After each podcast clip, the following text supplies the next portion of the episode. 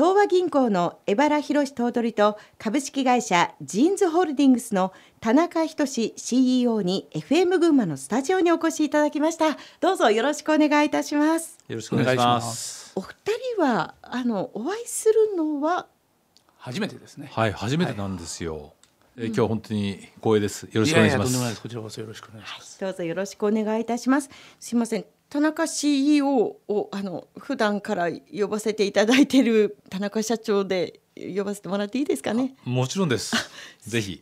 では初めにお二人のプロフィールをご紹介いたします。江原頭取は高崎市出身の64歳で去年6月に頭取に就任しました。生え抜きの頭取の誕生は48年ぶりです。田中社長は前橋市出身の58歳で24歳の時に服飾雑貨の製造卸で起業しメガネ業界に進出して成功。起業家の支援も行っております。そんなお二人ですが結構共通点も多くて江原頭取が小樽商科大学田中社長が伊勢崎商業またその後に慶應義塾大学大学院で経営を学ぶなど、まあ、共に商業の学校を卒業していてなおかつ江原頭取が1980年に東和銀行にまた田中社長が81年に前橋の信用金庫に就職していてほぼ同じ時期に金融業界に入っているんですね。当時の金融業界ってどんな雰囲気でしたか？覚えておられますか、まあそうですね。あの、うん、当時は本当にあの金利がですねえらい高かった時代ですね。そうですね。よく当時まあ笑い話でみんなで知ってましたけど、はい、1億定期預金があったら、はいはい、遊んで暮らせるねと。そう。多分当時7%とか。そうです。あのね、調べたんですけども、えー、当時7.75%の定期預金のですよねだったですね。嘘みたい。ね、だからそうすると年年収700、うん、まあ800万近いですよね。そうですね。ですから、当時100万円を定期預金にすると9年で倍になったと。うんうんなんといい時代。えー、いや本当に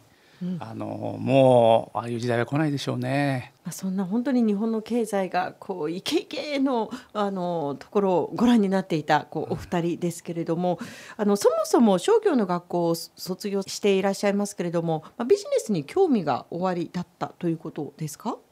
江原頭取いかがでしょう？まあ商科大学といっても。まあ、どっちかというと総合大学みたいな、うん、まあ気持ち的にはそんな感じだったですね、中入ってですね。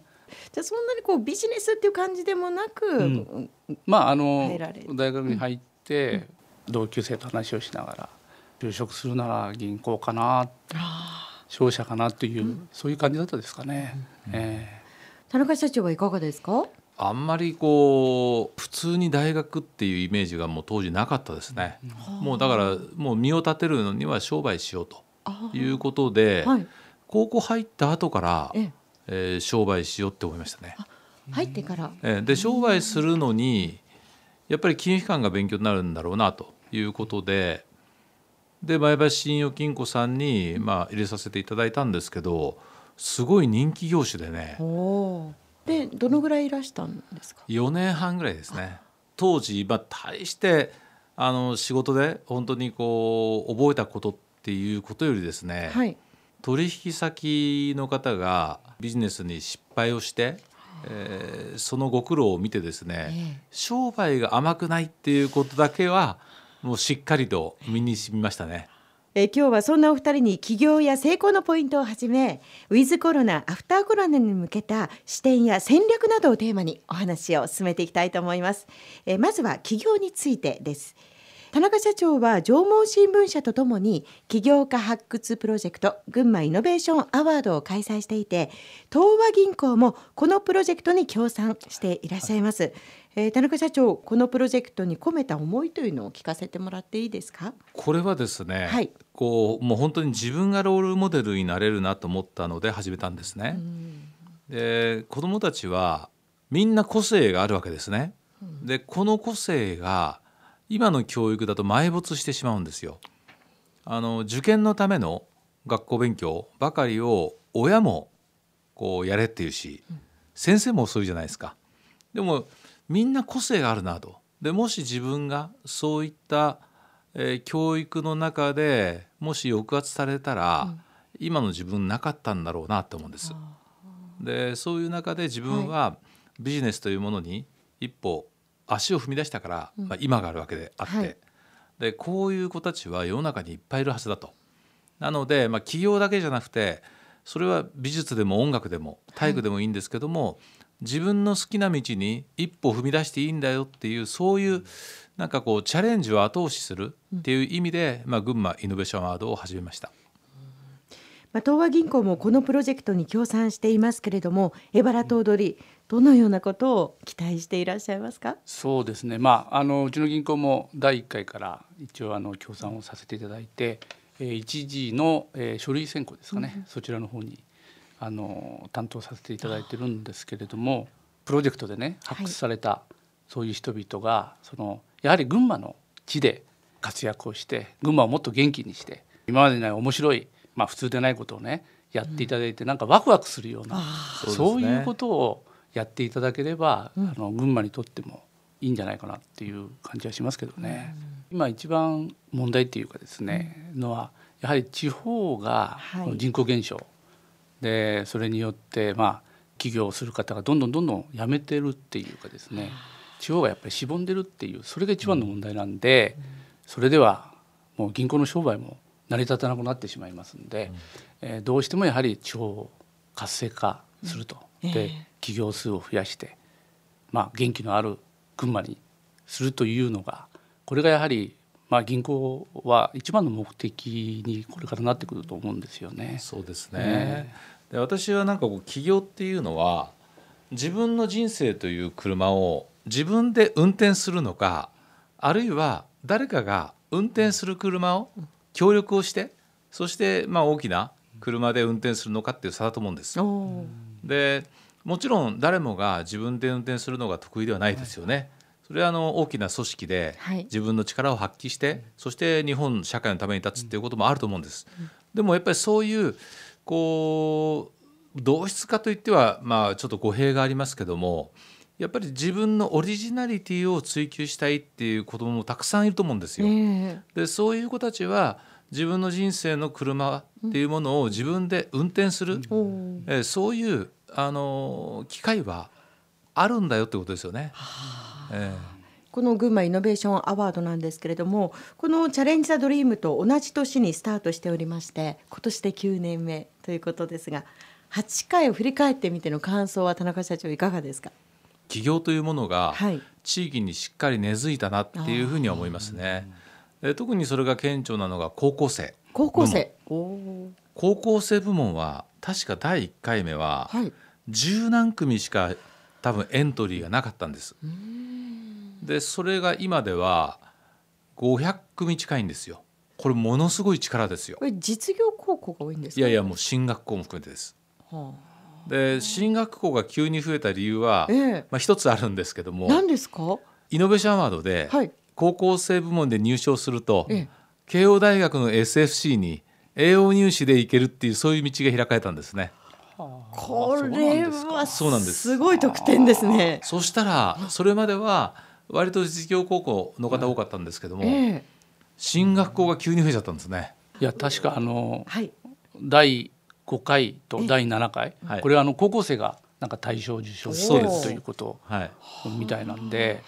自分はあの創業スクールというのを平成29年からですかね、それやってるんですけどやはりあの若いその大学生とか専門学生がやっぱり多くなってますよね。えー企業による地域の活性化を目指しているわけですがプロジェクト名は企業大賞ではなくてイノベーションアワードとなっています。田中社長イノベーションにやっぱりこう並々ならぬ思いがある。ということですか？そうですね。やっぱりあのこれねビジネスでも何でもそうなんですけど同じことの繰り返しは絶対にもう長続きしないし成長が止まっちゃうんですね。うんうんでこれをこう常に新しい価値を生み出すっていう視点で物事を考えていかないともう今反映している企業でもダメになっちゃうわけですよ。ですからもう起業する段階でやっぱりイノベーションを生み出すんだっていうそういう気持ちでないとちょっと商売がうまくいって安住した途端に転げ落ちるんですよ。でこれがねなかなかね皆さん、まあ、私も経験があるんですけども商売ってやっぱり大変なわけですね。で大変なのでちょっとうまくいくとちょっと油断しちゃうんです。でこの油断がものすごくね危険なんですよ。ええ、でこういう油断を起こさないためにとにかくもうイノベーションをし続けないと、企業は、えー、あの永続的に成長しないよっていう、まあ、そういうことありますよね。頭取、えいやいやイノベーションっていうのは、まあ、あの革新とかね技術、まあ、革新とかって、はい、まあ、言いますけどもあの確かにその新たなその価値を創造して、それで大きな変化を起こすというのはまさにイノベーションだと思いますので、そういった意味では確かに佐野社長がおっしゃられた込める思いっていうんですかね、はい、いやわかりますね。えー、いや本当にあれですよねビジネスはあの怖いですよね。もう本当にお客様は正直で新しい価値を提供してくれないお店とか企業からは離れていくんですよ。確かに。あの そういう意味ではイノベーションってやっぱり地域にとって本当に重要ですよね。で言葉がカタカナだから、うん、なんかとんでもないことをしないとイノベーションって言えないんじゃないかって思われがちなんですけどそうじゃないんですよ。今までとやり方を変えて、はい、新しい価値を生み出すとか効率性を高めるとか、うん、そういったことなんですよね。でそれを生み出すためには全くゼロから1を考えるのではなくてあらゆるその産業でうまくいっていることをですね、はい、掛け合わせてまあこれ俊平太新結合って言ってますけども、うんうん、そういう視点で見ると、ものすごくイノベーションが身近になるんです。例えば製造業であっても、はい、小売業で何かものすごくお客さんにこう人気があってですね、はい、繁盛してるお店があります、はい、なんでこのお店が繁盛してるんだろうって研究するとその中に製造業である自分の会社に対するヒントが埋まってるかもしれないんです。これ反対も言えますよね。そういうことですね。ええ、製造業でものすごく効率を上げて、はい、業績を上げている企業があるけども、それがなぜかって紐解いていくと小売業の自分にもあなるほど当てはまるっていうことがあるはずなんですそういったことを常に組み合わせ掛け合わせながら自分のビジネスをこう振り返り革新していくってことだと思うんですよね。そう異業種を知るって大切ですね。大切なんですよ。あの今後新しい事業や場合によってはもっと広い視野で新しい産業について考えることも大切になってくるのではないかなと今お二方の話を聞いていて思いました。え、そこで質問なんですけれどもお二人はこう新しい事業や将来を見通すときに心がけていることなどはございますか？頭取からお願いしてもいいですか？えー、ですね、やはりあのまあ月並みかもしれませんけども過去の実績とか、まあ、慣習にとらわれないという、うん、そういうことですかね。それとあとやはりあの時代の変化に対してやっぱりそのお客さんとか社会が求める価値がどう変わっていくのかとか、まあ、まさに今変わっているのか、はい、ということをそういうことを考えることも必要なのかなっていう感じしますけどね。うん、田中社長やっぱりビジョンを追求し続けるってことですかね。ビジョンはあまり変わらないもの？それとも時代によって少しずつこう微調整する私の言ってるビジョンっていうのはかなりその理念が入っているビジョンなので、はい、これはもう50年100年変わらないものです。例えばこういうコロナの時代が来たからというので変えるということではない？うん、そうですね。それは戦略ですね。あえー、まあうちの会社でいうと、はい、まあ、ビジョンがあって戦略があって戦術があると、うん、でこの戦略は時代によって変えるべきだし、はい、戦術は相手によって変えたり、うん、まあ、場所によって変えたりっていうことなんですけども、え